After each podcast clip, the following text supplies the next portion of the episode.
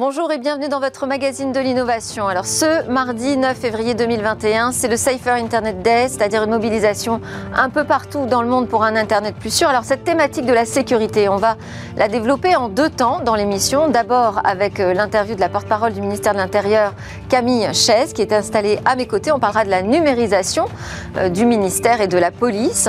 Et puis ensuite avec un talk qui rassemblera des professionnels qui combattent au quotidien le crime sur Internet. Alors il faut savoir que ce ce contexte particulier de la pandémie a remis au centre des préoccupations de sécurité euh, l'exposition des enfants et des jeunes en ligne. Lors de ces deux derniers confinements, notamment les chiffres quant aux atteintes aux mineurs en ligne ont explosé. Nous verrons donc comment les professionnels travaillent, quels sont leurs outils pour euh, avancer dans leurs enquêtes, l'importance du signalement ou encore les bonnes pratiques à adopter. Et puis, euh, changement de sujet, on retrouvera notre rendez-vous avec le monde de la donnée pour parler des nouveaux modèles économiques et des questions juridiques euh, que le marché de l'attention a engendré. Avant de conclure par une innovation assez étonnante, des épinards bioniques pour lutter contre la pollution des eaux. Voilà pour le programme du jour, mais d'abord, place à l'interview.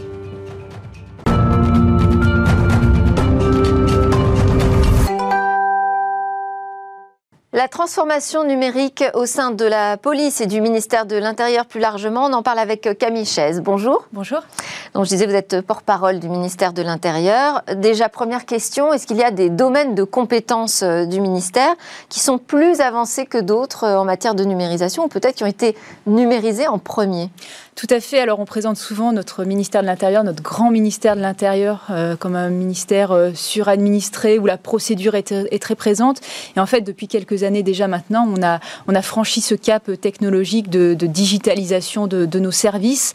Euh, alors, il y a des domaines, effectivement, pour lesquels on est plus avancé. C'est par exemple tout ce qui est délivrance de titres. Vous voulez changer votre carte d'électeur, vous voulez renouveler votre pièce d'identité, votre passeport. Tout ça, c'est des démarches qu'on peut faire en ligne maintenant sur le site internet intérieur, euh, euh, démarche pardon, intérieur.gouv.fr. Euh, Donc tout ça, ça se fait en ligne de manière facilitée et vous n'allez finalement réaliser toutes les démarches en ligne, sauf le dernier rendez-vous final. C'est ce que, j'allais dire. C'est vrai que les sites de démarche sont vraiment très bien faits et très efficaces, on gagne du temps, mais il reste encore l'étape de la mairie quand même. L'étape de la mairie où il faut effectivement soit passer devant un officier de police judiciaire pour ce qui est carte d'électeur, soit avoir effectivement le moment de la délivrance où là c'est un moment euh, physique, mais finalement qui est réduit avec une prise de rendez-vous. Donc, euh, dans ce domaine-là, on a vraiment euh, franchi un cap. Et puis, par exemple, sur tout ce qui est accueil des étrangers en France, délivrance des visas, ou par exemple, pour les, étudiants, maintenant, tout est, digitalisé. Ça facilite, dans notre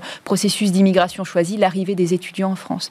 Et puis, peut-être dernière nouveauté, on a la brigade numérique de la gendarmerie et moncommissariat.fr, qui a d'ailleurs été primé récemment, qui est un système de chat où les gens qui ont des questions 24 heures sur 24, 7 jours sur 7 peuvent les, poser à des policiers et des gendarmes, euh, avoir une orientation, savoir s'ils doivent se déplacer dans une brigade de gendarmerie ou un commissariat de police, avoir aussi des conseils juridiques.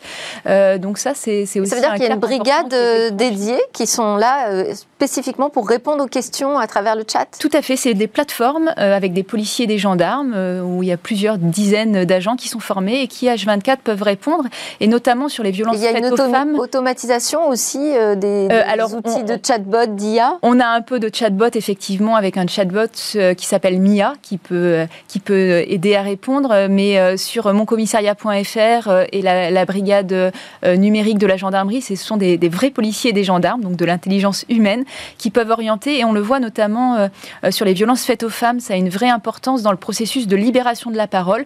on a notamment des femmes qui, qui font état de ce qui leur est arrivé, qui sont encore dans un processus de, compréhension euh, de, des violences qu'elles ont subies. Et donc, ces, chats en ligne sont, très importants. Ça permet aussi de se confier, d'avoir des conseils de manière totalement anonyme. Euh, et c'est important euh, pour, pour, les citoyens d'avoir ces accès maintenant tellement simples, 24 heures sur 24, 7 jours sur 7. Et l'arrivée des réseaux sociaux a changé aussi les choses, les façons de travailler au ah ministère? Pour nous, euh, les, réseaux sociaux euh, ont, vraiment intérêt dans, un intérêt dans la protection des populations. Euh, par exemple, on a un, site, un, compte Twitter Beauvau Alerte qui prévient les populations quand il y a un événement grave. Ça peut être une catastrophe naturelle, par exemple une crue, une inondation qu'on prévoit à l'aide aussi de, Météo France, ou aussi quand il y a un, attentat en cours. ce, ce, Beauvau Alerte émet un message à tous les, à tous les followers, à tous les abonnés pour euh, donner des consignes à la population de protection, par exemple, restez chez vous, euh, où on donne aussi euh, un, état d'avancement de la situation jusqu'à la levée des restrictions. on l'a déclenché 22 fois, ce Beauvau Alerte, depuis la mise en place en 2018, et c'est vraiment important pour nous dans le processus de protection de la population. Alors, on voit la numérisation au service de la population. Et alors, de l'autre côté, au, service euh, des agents, euh, est-ce qu'il y a une progression? Parce que c'est vrai qu'on a quand même l'image du commissariat euh, avec des outils ancestraux. est-ce que là, ça bouge aussi? Est-ce qu'il y a une, numérisation qui profite à l'intérieur, à ceux qui travaillent pour la sécurité? Tout à fait. On a doté depuis quelques années les policiers et les gendarmes de, terrain, de smartphones et de, tablettes Néo, c'est leur nom, qui sont un, outil opérationnel qui permet de faciliter les, les transmissions avant toute transité par nos systèmes radio. Euh, par exemple, quand on contrôlait un véhicule, euh, qu'on voulait euh, passer le, véhicule au fichier des, véhicules volés pour, pour vérifier que tout était en, règle ou pas. tout ça, ça transitait par radio, ça prenait du temps. Des fois, les transmissions n'étaient pas de grande qualité. Maintenant, tout ça, ça se fait depuis la tablette. Donc, un gain de temps, un gain d'efficacité, une, plus grande accessibilité à tous les outils. Et puis aussi une valorisation du métier. Pour un policier, un gendarme de terrain, bah voilà, on a en poche tous les outils euh, facilité et on est autonome dans la gestion de son intervention. Euh, et donc ça, ça change beaucoup de choses. Après, on a encore un, gros travail de simplification de nos procédures. On sait que la procédure pénale, euh, le code de procédure pénale en France est complexe. donc on, y est soumis et, on a quand même un, gros travail de simplification de certaines procédures pour les rendre plus automatiques et donc plus efficaces en fin de compte pour que la sécurité soit, soit plus immédiate et plus rapide. On ne va pas rentrer dans le détail euh, des budgets parce que numériser, ça coûte de l'argent. Donc j'imagine qu'il y a aussi une problématique de budget. Euh, il y a une problématique d'outils, trouver les bons outils. Et puis il y a aussi la question de la culture. Euh, comment on travaille cette culture du numérique?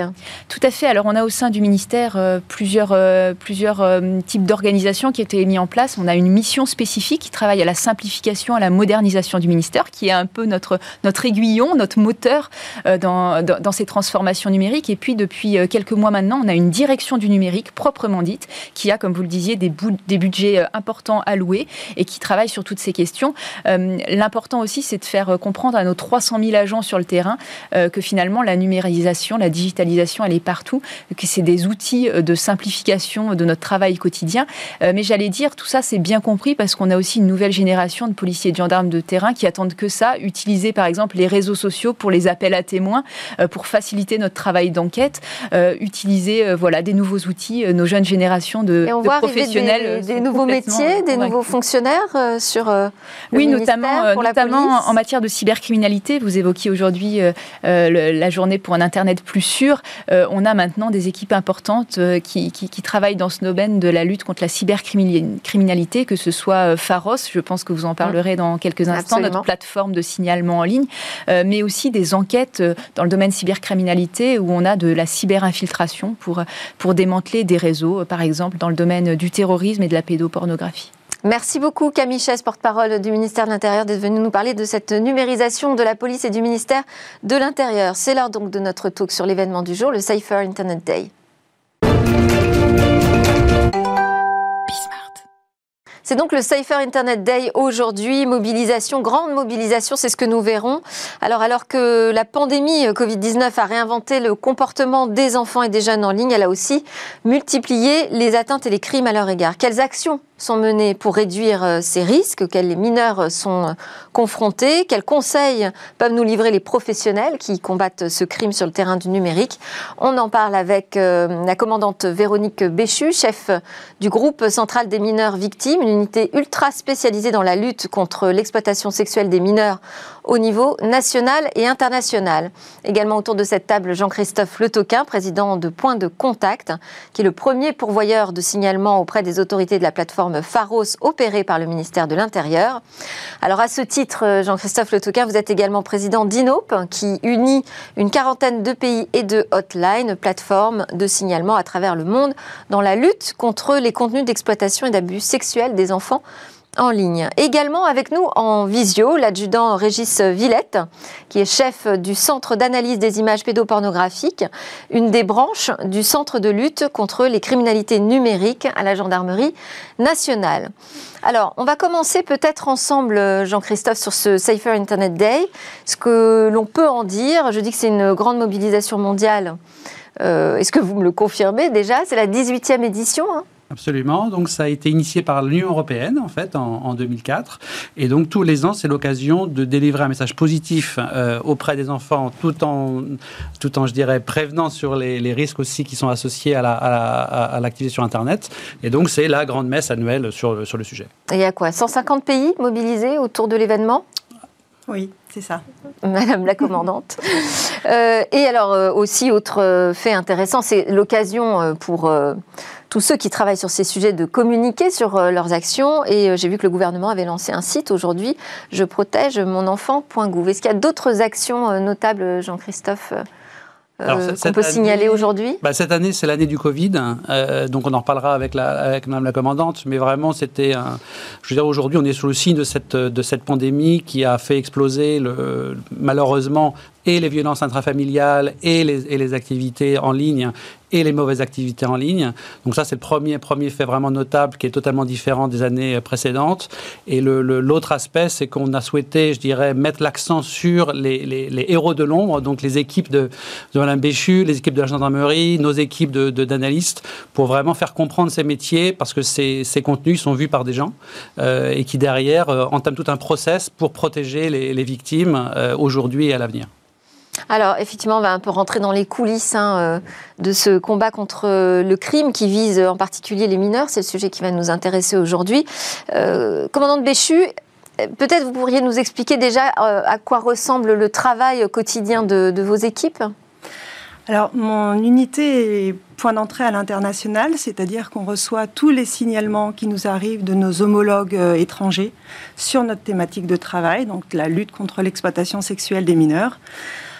On va, à partir de là, essayer de trouver l'infraction qui nous intéresse au regard de la loi française, puisque euh, on peut avoir des signalements sur des faits qui ne sont pas constitutifs d'une infraction au regard de la loi qu'on applique en France. Et à l'issue, on va essayer de localiser, identifier tant les auteurs des exactions que les mineurs victimes. Et ensuite, soit on va garder au sein de mon unité le dossier pour le traiter, puisque on garde nous, les, ce qu'on appelle les hauts profils de risque, c'est-à-dire les abuseurs, ceux qui euh, abusent d'enfants ou sont complices d'abuseurs d'enfants au fin de produire des images et des vidéos qui seront ensuite diffusées au sein de la communauté pédocriminelle que ce soit sur le ClearNet ou le Darknet. Et quand les signalements arrivent chez vous, c'est parce que justement ces euh, agresseurs sont français ou pas forcément? Alors on peut avoir des agresseurs étrangers qui, via les réseaux de communication abusent de mineurs à distance qui sont localisés en France. Donc dans ces cas-là, on est compétent. On peut avoir des abuseurs français qui produisent, notamment dans la cellule intrafamiliale ou parce qu'ils ont des accès facilités aux enfants. Ça peut être les entraîneurs dans le monde du sport, ça peut être... On a tout un panel de professions, en fait, euh, ayant accès à des enfants facilités et donc qui euh, en profitent pour abuser des mineurs. Et donc, quand c'est produit en France, c'est-à-dire quand les abus se passent en France, on est également compétent. Et puis on peut avoir une victime à l'étranger euh, et l'abuseur en France. Donc là aussi, on sera compétent. Mais c'est uniquement le traitement à partir de contenus euh, numériques, de diffusion sur Internet, hein, sur lesquels vous, travaillez. Oui, le, le, le vecteur de base, c'est quand même l'utilisation de moyens de télécommunication. Donc à partir du moment où ça a été diffusé au sein de l'Internet, et que ça a été découvert, soit par nous-mêmes, puisqu'on peut créer des dossiers d'initiative, puisqu'on est l'unité qui forme à l'enquête sous pseudonyme, ce que tout à l'heure vous avez appelé la cyberinfiltration. Euh, donc on peut initier des procédures en se faisant passer soit pour des victimes potentielles, soit pour des pédocriminels. Euh, on va alors à la chasse, à la recherche d'autres pédocriminels pour pouvoir euh, se connecter et obtenir leur production personnelle. Et donc dans ces cas-là, on, réussit à qualifier une infraction. Et ensuite, on localise l'abuseur et on localise la victime. Alors, on va donner la parole euh, à l'adjudant Régis Villette qui est connecté avec nous par Skype, euh, chef du Centre d'analyse des images pédopornographiques à Gendarmerie nationale. Bonjour. Euh, j'ai envie de vous poser la même question. Hein. En, quoi, consiste votre travail au quotidien? D'abord, par, quoi ça commence? Alors concrètement, on va recevoir les données qui vont arriver d'une saisie d'un dossier police ou gendarmerie. Donc, basiquement, les unités locales vont interpeller un agresseur ou vont être saisis par une victime. Ils vont faire analyser le matériel informatique et toutes ces données vont être centralisées et remontées au niveau du Centre national d'analyse des images de pédopornographie pour pouvoir être exploitées, pour vérifier déjà si des données concernant cette victime ou concernant cet individu en tant qu'agresseur sont présentes sur les supports et ensuite vérifier si dans toutes les autres données, on a des victimes qui sont identifiables ou d'autres agresseurs identifiables. Si on arrive à des sur la même victime ou même agresseur, on va retransmettre l'information à l'unité locale. Sinon, une, enquête va être initiée à notre niveau, au niveau du Centre de lutte contre les criminalités numériques, pour tout ce qui peut être concerne des dossiers pouvant être gérés à notre niveau. Ou sinon, on va se mettre en relation aussi, aussi avec l'équipe de Véronique Béchu si on a besoin de partir un peu plus loin ou on a besoin d'assistance. Et cette analyse des images, vous utilisez des outils automatisés? Alors, on a un peu d'artificiel sur nos outils pour pouvoir nous simplifier le travail basiquement, nos logiciels vont pouvoir comparer si les fichiers sont déjà connus de notre base et de la base Interpol, donc s'ils ont déjà été visualisés par quelqu'un. Et ensuite, donc, on va s'intéresser à tout ce qui est nouveau. Donc, tous les nouveaux contenus pour pouvoir vérifier si effectivement on a des abus qui ont été réalisés, qui n'étaient pas encore identifiés, pour lesquels on va pouvoir identifier nos victimes et nos auteurs. Je, voudrais revenir à vous, Jean-Christophe Le Toquin, euh, avec ce chiffre assez effrayant. C'est la France qui est le troisième pays hébergeur de contenu pédopornographique dans le monde. Comment on peut expliquer ça? Alors il y a une raison assez simple qui est positive en fait, qui est qu'on a une extrêmement bonne infrastructure cloud, donc d'infrastructure d'hébergement de, sites, très compétitive sur le plan économique, et du coup ça attire beaucoup de bons business, mais aussi euh, un peu de très mauvais. Euh, et c'est aussi pour ça que les Pays-Bas, eux, sont numéro un. C'est aussi pour, en raison de leur compétitivité de leur offre cloud. Donc c'est pas, on n'est pas affaire à du. Pourtant, les géants du cloud, on les voit plutôt du, de l'autre côté de l'Atlantique. Alors oui, après il faut, faut voir par exemple, euh, comparer les chiffres. Par exemple, nous en 2019, de plus ça a augmenté avec l'effet Covid, on a eu reçu 30 000 signalements, dont la moitié étaient des contenus illégaux qu'on a alors transmis et aux autorités et aux opérateurs concernés. 30 000, il faut comparer avec euh, la plateforme Messenger, par exemple, qui à elle seule a signalé 16 millions de signalement aux, euh, aux autorités américaines, lesquelles ensuite, lorsqu'elles trouvent des adresses françaises, les envoient vers les services de Mme Béchu. Euh, donc voilà le, ratio. Donc en fait, on a effectivement sur, sur l'hébergement une, une forte numéro 3 mondiale. Après, ce n'est qu'un indice parmi d'autres, l'activité euh, et le trafic de ce genre d'images au niveau mondial. Est-ce que les hébergeurs jouent leur rôle dans la lutte contre ces contenus? Alors euh, aujourd'hui, oui. En tout cas, nous, on, a, on est très fiers d'avoir OVH Cloud parmi nos membres et euh, qui sont d'ailleurs vice-présidents de notre association depuis quelques quelques mois et donc est un, est un, est un fort partenaire pour notre hotline aux Pays-Bas, euh, tous, les tous, les hébergeurs sont en discussion avec le gouvernement qui a mis un gros coup d'accélérateur sur, sur, sur, ce sujet, euh, considérant que c'était intolérable que les Pays-Bas soient aussi, aussi loin. Et donc là, alors c'est un mélange de, coopération volonté et enfin, volontaire et poursuivie par les autorités. Et en France, donc pour nous, c'est OVH, notre grand, grand partenaire, en ce qui concerne l'hébergement français. Mais au-delà de dire on va être partenaire de point de contact, ils ont des obligations légales, les hébergeurs. Oui, tout à fait. Il y a une obligation de, suppression. Après, la, problématique, c'est que parfois, ils n'ont pas une obligation de regard sur le contenu. Donc c'est là où nous, on essaye d'entrer en scène, puisque nous, de par notre, notre infiltration sur les réseaux, on peut voir ce qu'il y a comme contenu et dans ces cas-là, nous, nous, nous faisons fort de les signaler afin que eux puissent les supprimer. Mais ça veut dire qu'il n'y a pas une requête, euh, une procédure judiciaire. Là, c'est simplement une alerte en amont, c'est ça? Oui, mais ensuite ils ont une obligation. Ils ont une obligation de suppression avec des deadlines euh, légalement établis. D'accord. Donc normalement, ça devrait fonctionner. On devrait avoir un nettoyage euh, effectué régulièrement.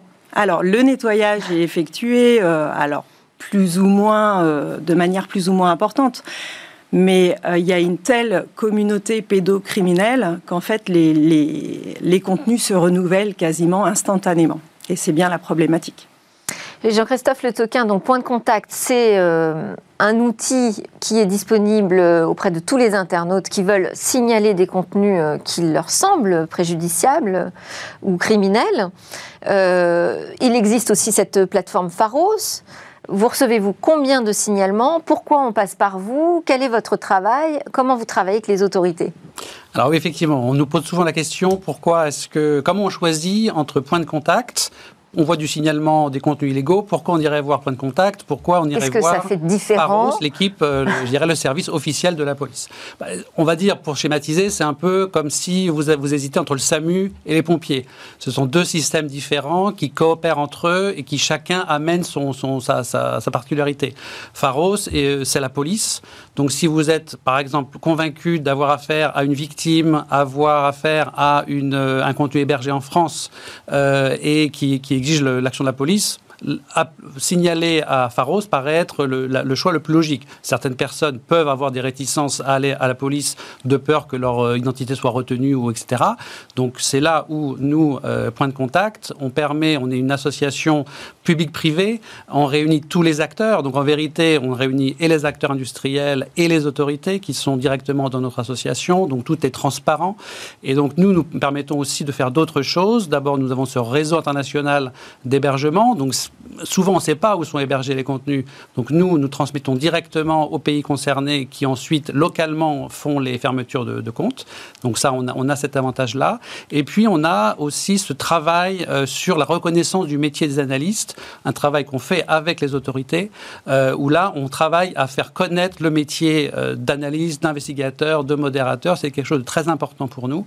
Oui, parce que c'est très éprouvant, j'imagine, d'être confronté en permanence aux crimes sur Internet et en particulier aux crimes sur des mineurs. Bah, c'est extrêmement euh, perturbant pour les, pour les personnes. Donc, que ce soit à la police ou chez nous, il y a un suivi psychologique. Ceci étant, il y a aussi la difficulté que ce métier n'est pas euh, encore assez reconnu. Donc, les gens qui font ce métier n'ont pas, on l'a vu dans le, dans le film Police, par exemple, de mmh.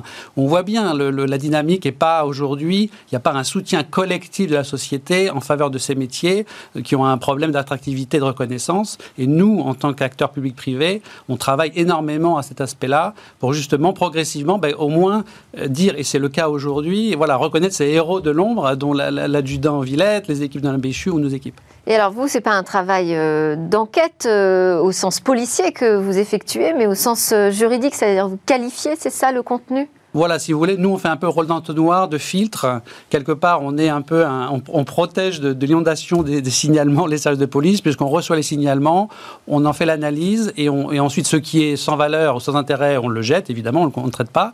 Et tout ce qui est pertinent, on le signale aux autorités. Donc pour eux, euh, ça représente 30 000 signalements en 2019, mais beaucoup plus cette année ou 2020 et encore plus en 2021. Donc c'est autant de signalements qualifiés qu'ils arrivent et donc euh, de, le ressenti qu'on a du des temps aussi, oui. Voilà, c'est qu'ils ont. Alors, euh, adjudant Régis euh, Villadou, vous, vous, êtes formé euh, à l'enquête sous pseudonyme. Moi, j'avais envie de vous poser la question de quelle est la particularité de ce type de travail et peut-être les difficultés? Alors oui, je suis formé. On est également aussi formateur pour la gendarmerie des enquêteurs sous pseudonyme. La particularité, c'est qu'il va falloir complètement changer notre point de vue quand on va enquêter sous pseudonyme. On va réellement rentrer dans un rôle. On va se faire passer soit pour une victime, soit pour un auteur. Donc on va dire entre guillemets que se faire passer pour une victime va être un peu plus facile parce qu'il va falloir jouer le rôle d'une jeune fille ou d'un jeune garçon et réacter comme elle sur Internet. Donc ça peut être encore assez facile, on va dire. Par contre, quand on va vouloir aller sur certains réseaux plus importants et se faire passer pour un acteur, donc un agresseur sexuel de mineur, il va falloir là rentrer dans un rôle de dans un personnage et c'est beaucoup plus complexe. C'est pour ça, comme le dit Jean-Christophe Le Toquin, que nos unités ont un suivi psychologique aussi, de manière à pouvoir préserver des risques et surtout les détecter le plus tôt possible pour pouvoir y remédier. Et ça demande aussi de développer des connaissances particulières sur comment aller dépister des réseaux sur Internet, aller dans le dark web. Est-ce que, est que ça demande aussi des connaissances techniques?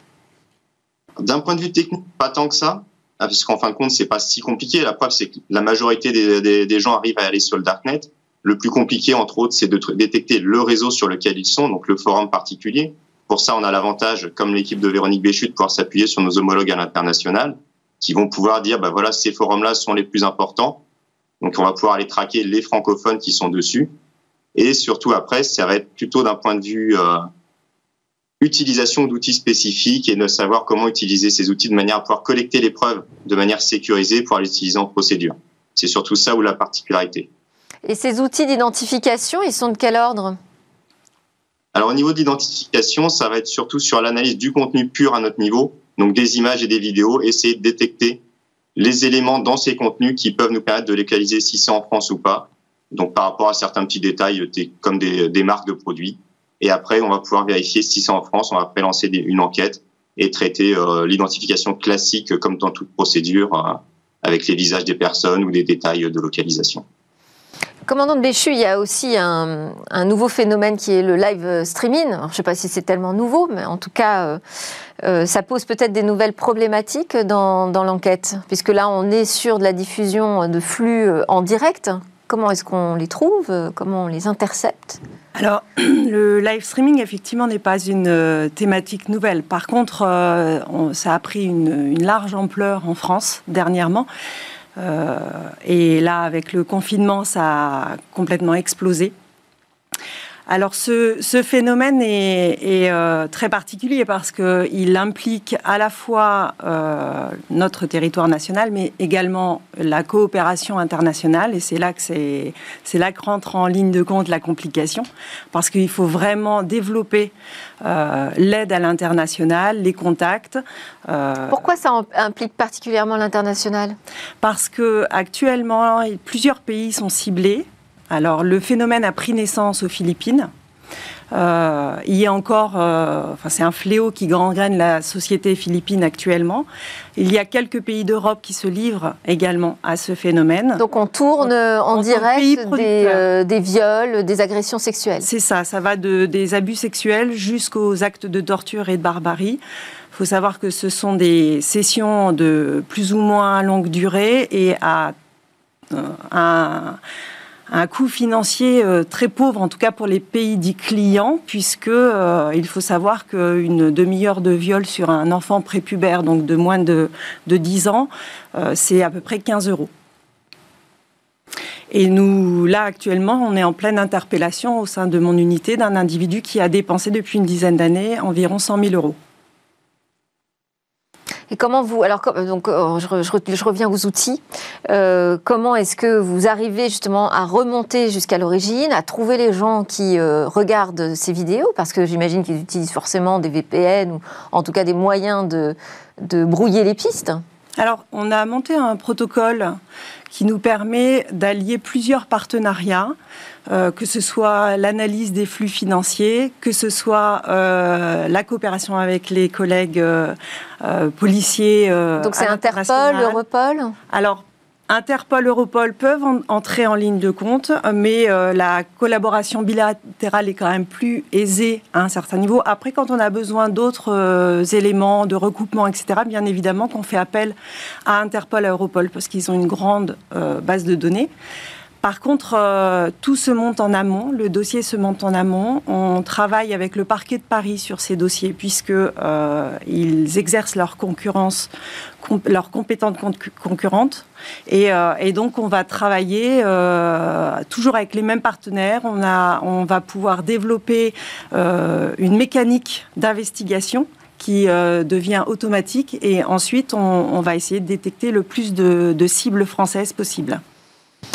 Jean-Christophe Le Teguin, vous diriez qu'aujourd'hui on est euh, suffisamment armé, on est bien armé euh, pour lutter contre ces crimes euh, sur Internet? Alors je dirais qu'on n'a jamais été autant dépassé par les événements et jamais autant prêt à, faire une bascule. C'est-à-dire que je crois que dans les cinq prochaines années, on fera plus de progrès que dans les vingt dernières. En termes de déploiement des technologies, les technologies sont, sont, sont, matures, mais elles sont peu encore déployées au niveau mondial. On en a des bribes au sein de, de, de, de chez nous, de, chez euh, de la police française, mais il y a encore beaucoup de progrès, progrès à faire. En tout cas, elles sont prêtes, elles sont, elles sont abordables. On bénéficie aussi des technologies de cloud et toutes ces technologies vont être déployées bientôt, là, dans les années qui viennent. On s'y emploie au niveau mondial.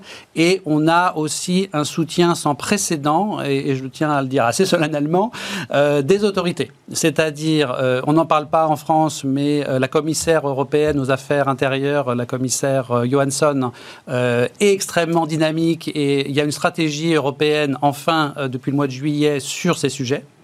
Euh, en France, euh, nous, on, doit rendre un coup de chapeau et un grand remerciement à Marine Schiappa, Madame la ministre de déléguée à la citoyenneté, qui soutient Point de Contact d'une manière sans précédent par rapport à, ce qu'on a pu connaître dans, les années précédentes. Euh, aussi sur les questions de discrimination et de haine. Hein, il faut, faut pas, faut pas. On parle beaucoup d'aspects pédocriminels, mais il y a aussi beaucoup de souffrance sur les, sur les, le harcèlement et la discrimination. et là, donc, Madame, Madame Schiappa est extrêmement motivée. Donc, il y a, ça se réveille au Parlement européen aussi, euh, la, députée européenne Laurence Faringue, euh, qui, euh, qui, est très mobilisée sur le sujet. Donc on a une série de personnalités, Brigitte Lherbier au Sénat, voilà, toutes, alors il n'y a que des femmes, sans doute il y a peut-être un problème de leadership chez nos amis masculins, chez nos... Adrien Taquet quand même. Adrien Taquet, c'est vrai, c'est vrai, sur le... Qui, a, qui, a, qui Jean-Christophe Le Toquin. Sur la oui, mais bon. et donc, donc voilà, donc on est à un tournant, sérieusement, et, et c'est vrai que là, que ce soit au niveau national, et européen, euh, on sent que les choses bougent et, les années prochaines s'annoncent, à mon avis, déterminantes et on va voir du recrutement dans nos secteurs et je, je, suis sûr qu'il y aura beaucoup de recrutement et de, de montée en capacité chez nos amis la gendarmerie. En tout cas, en termes d'outils, euh, d'innovation, vous dites aujourd'hui, on est, on est paré. Ah, on est paré, la technologie est là elle est, elle est abordable. On parle de, de, moyens, je dirais, assez peu coûteux par rapport à l'ampleur, à la gravité des sujets et l'impact sur les victimes. Donc là, on n'a plus de problème vraiment de technologie. On, on, a des, cas très difficiles comme le live streaming, où là, on est sur des communications privées, chiffrées. Euh, donc là, c'est n'est pas des, documents, des informations disponibles facilement. Donc là, il y a un énorme travail de, montée en compétences et de, déploiement d'agents, d'enquête. Euh, donc là, c'est un travail effectivement très colossal. Euh, mais si vous voulez, sur le plan des technologies, on, a des choses prêtes euh, qui ne demandent qu'à être déployées et la volonté politique est en train d'arriver. Bon, merci beaucoup. J'ai pas le temps de redonner la parole à l'adjudant euh, Régis Villette, euh, qu'il m'en excuse. C'est vrai que on prend le temps d'expliquer les choses sur ce sujet hautement sensible et important. Et on rappelle l'importance du signalement si vous croisez lors de vos surfs des contenus qui vous semblent heurter la sensibilité des mineurs ou, ou être explicitement criminels. Merci beaucoup, Régis Villette, donc euh, chef du Centre d'analyse des images pédopornographiques à la Gendarmerie nationale, commandante Véronique Béchu, chef du groupe central des mineurs euh, victimes, et Jean-Christophe Le Toquin, président de Point de Contact. Juste après la pause, on change de sujet. On va s'intéresser euh, à l'envers du marché de l'attention.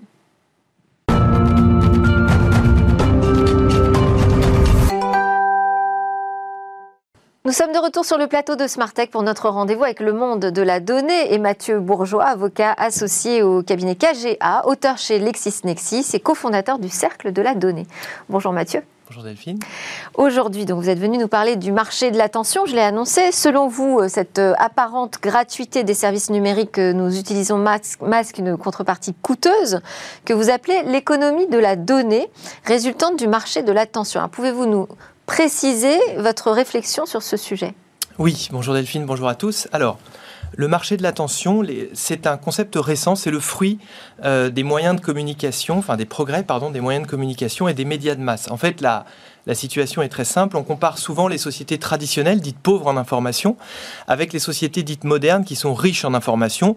Tout simplement puisque l'information, évidemment, il y a une grande abondance d'informations depuis euh, deux siècles, pour trois raisons une raison technique, l'apparition de l'imprimerie, des moyens de communication euh, qui se sont considérablement accrus, des raisons politiques et juridiques avec la consécration de la liberté d'expression et bien sûr la loi sur la liberté de la presse en France et qui s'est euh, propagée euh, dans une partie du reste du monde. Et puis des raisons économiques, c'est le machinisme qui ont permis les gros tirages hein, dans la presse papier, la radio, la télé bien sûr, qui a fait baisser les coûts de production de l'information. Donc une très grande abondance d'informations, mais à laquelle n'a pas, si vous voulez, correspondu une une, euh, un, temps disponible élastique, puisque le temps, évidemment, euh, est contraint pour tout le monde, il n'est pas élastique. Et face à cette abondance d'informations, il y a en fait et c'est tout le paradoxe, une pénurie de temps. Le temps est devenu rare et comme toute rareté dans une économie capitaliste, c'est donc devenu une valeur. C'est une valeur qui a pu euh, être perçue comme pouvant servir à financer la production d'informations, d'où l'apparition du phénomène publicitaire, avec, euh, dans certains cas, certains médias qui ont euh, vécu presque en totalité de, de cette publicité. Alors tout ça, bien sûr, a été encadré par des règles juridiques, déontologiques. Ça s'est très bien passé jusqu'à l'apparition d'Internet. Alors Internet a été l'aboutissement de ce modèle. Il a été presque l'aboutissement intégral puisqu'il s'est fondé sur une gratuité totale. Alors Internet s'est fondé sur une gratuité totale pour des raisons idéologiques puisque certains pères de l'Internet voulaient un espace de liberté euh, absolue, mais aussi, disons-le, pour des raisons de stratégie économique puisque euh, clairement, certains acteurs ont voulu détrôner des puissances en place avec leur fameux effet réseau. Vous savez, l'effet réseau, euh, Delphine, c'est tout simplement un acteur lance gratuitement un service pour avoir le maximum d'utilisateurs. Les utilisateurs qui deviennent euh, très nombreux sur ce, service finissent par attirer mécaniquement les autres, puisqu'il devient plus avantageux d'aller sur un service sur lequel il y a beaucoup d'utilisateurs que de rester sur un service sur lequel il y en a peu. Facebook, LinkedIn ont construit leur succès euh, ainsi. Et au cœur de tout cela, eh la donnée joue un rôle central pour deux raisons. Elle bonifie euh, le service de l'opérateur qui les collecte. Hein. LinkedIn est sans cesse plus séduisant au fur et à mesure qu'il y a de plus en plus d'utilisateurs. Il en va de même pour Facebook et pour d'autres réseaux sociaux. Et puis, la donnée constitue un actif qui peut être transformé, revendu et bien entendu euh, parfaitement euh, euh, partagé. Alors, on comprend bien donc qu'il y a cette contrepartie pour avoir le droit de faire usage de, ces données. Pour autant, le contrat semble assez clair. Je pense aujourd'hui, on a des services contre des données. Où est-ce que vous voyez le danger, vous? Alors, le danger, il y en a deux principaux à mon sens. Premièrement, l'information abîmée par une course au clic, euh, puisque pour des raisons, encore une fois, de financement du service, hein, puisqu'un grand nombre de ces opérateurs vivent bien entendu de la publicité, hein, directe ou indirecte, il faut qu'ils soient vus, qu'ils aient un fort audimat, ce qu'on appelle le trafic hein, en ligne. Et donc, ils sont incités parfois à diffuser des messages à fort impact émotionnel, et puis aussi à adjoindre des mécanismes de récompense, les likes, les partages, qui incitent sans cesse les internautes à repartager, à consulter et donc à surutiliser euh, ces services et en réalité à donner de leur temps. Vous comprenez, c'est tout le problème justement de l'économie de l'attention, c'est qu'effectivement, on donne littéralement euh, son temps. Alors ça, ça défavorise intrinsèquement l'information sérieuse, et puis surtout, le problème, c'est que ça peut favoriser des, euh, euh, des messages qui ne sont pas toujours exacts, et notamment les fameux phénomènes de, fake news. Ça, c'est aussi le, le, le, danger, ce premier danger a été un peu accru par le laxisme des autorités, qui a conduit à une forme d'abandon des règles déontologiques. On a moins vu que dans la télé et à la radio des sanctions du CSA sur des publicités euh, ou sur des messages euh, ambigus. Ça, c'est donc le premier danger. Et puis le deuxième danger qui me paraît être euh, encore plus grave, c'est la dépossession de tout temps personnel qui peut menacer l'équilibre de chacun, puisqu'on comprend bien que ce temps, qu'on utilise d'abord, vous savez, souvent dans les transports, dans les files d'attente, pour utiliser des, des, services numériques, aller sur des réseaux sociaux. Très souvent ensuite, on, finit par donner du temps qu'on devrait euh, consacrer à des activités fondamentales. Euh, le travail, les études, la vie, la vie, familiale, le repos. Les hommes du 21e siècle dorment une heure de moins que les hommes du 20e siècle. Vous voyez, ça aura certainement des conséquences sur la santé physique et mentale. Donc ce mirage de la gratuité peut attirer sans cesse des, personnes qui donnent de leur temps et les conséquences, eh bien, des erreurs, des improductivités, des réactions impulsives, un épuisement. Et puis disons-le, si nous n'avons plus de temps pour nous, alors nous ne pouvons plus penser et finalement la liberté, la véritable liberté, c'est celle avant tout qui consiste à pouvoir avoir du temps pour penser. Donc ça menace notre liberté. Il faut donc être vigilant. Alors justement, on manque de temps pour euh, aller beaucoup plus loin, malheureusement, Mathieu. Mais euh, quelles seraient les pistes euh, pour faire face à ces risques que vous dénoncez? Bon, en, un mot, alors très, très simplement, réprimer. Allez, en 30 secondes. Voilà, réprimer, c'est-à-dire lutter contre la publicité clandestine et notamment le statut des influenceurs, le clarifier, professionnaliser, créer des nouvelles professions réglementées, notamment commissaire à la donnée, je m'en expliquerai plus, plus tard probablement, fiscaliser. À mon avis, il faut fiscaliser convenablement le commerce de la donnée, notamment en taxant certains services prétendument gratuits, mais qui en réalité euh, collectent massivement des données. Et puis enseigner, c'est indispensable. Je pense qu'il faut lancer, je sais que c'est déjà le cas en ce moment, mais peut-être plus massivement encore une instruction numérique à l'image de l'instruction civique, et pourquoi pas un service national universel pour lettrer tous les, tous les, toutes les personnes d'une classe d'âge sur les dangers euh, du numérique et bien sûr ses bénéfices. Pourquoi pas Merci beaucoup Mathieu Bourgeois pour euh, ces premières pistes. Avocat associé au cabinet KGA. On vous retrouve très bientôt pour la suite euh, de l'aventure du monde de la donnée. Sans transition aucune, je vais vous proposer l'innovation du jour des épinards bioniques.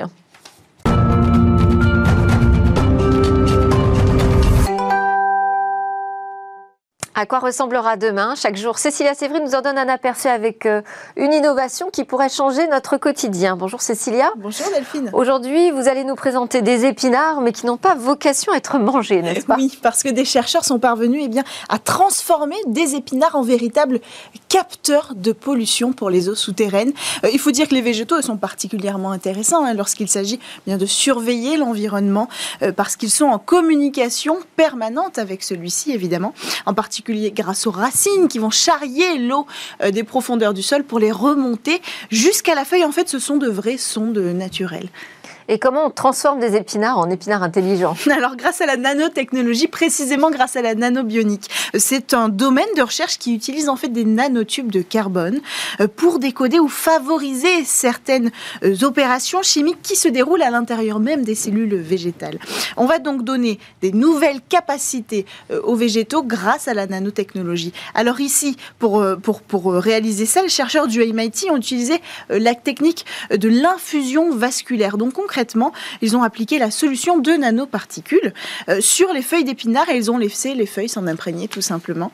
Résultat, quand l'eau remonte par la racine et qu'elle contient un polluant, eh bien, euh, un polluant comme par exemple l'oxyde nitrique, euh, la feuille va réagir tout de suite. Les molécules du polluant vont venir s'accrocher au polymère de ces nanotubes de carbone et donc il va y avoir une réaction, une réaction qu'on va pouvoir observer par caméra infrarouge parce qu'en fait, les nanotubes vont devenir et donc en même temps, une caméra infrarouge surveille ces feuilles d'épinards pour voir si elles captent bien des polluants.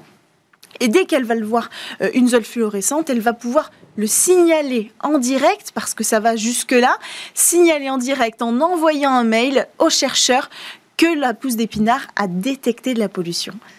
Et alors, donc, si ça marche pour la pollution, on peut imaginer que ces épinards puissent servir dans d'autres domaines?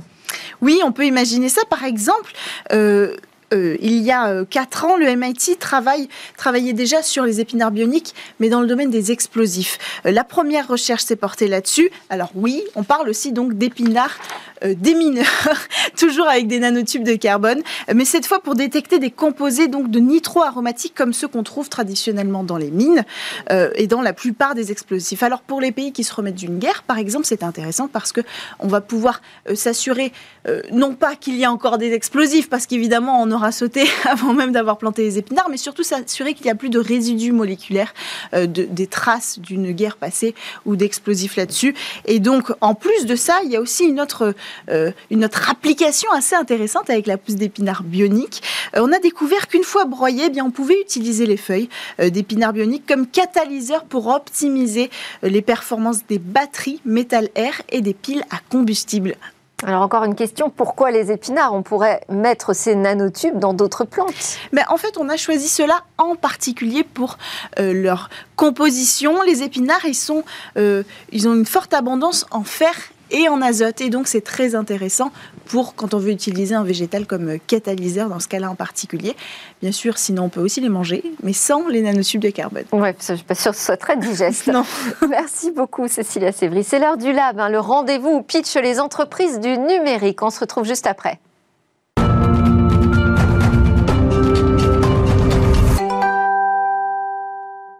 Merci à tous de nous avoir suivis. Alors, vous avez vu, c'était une édition euh, un peu particulière autour de cet événement, le Safer Internet Day. On a parlé de sécurité euh, sur Internet, un sujet hautement important. Je vous souhaite, en attendant, une excellente journée, en attendant de vous retrouver demain pour de nouvelles discussions sur la tech.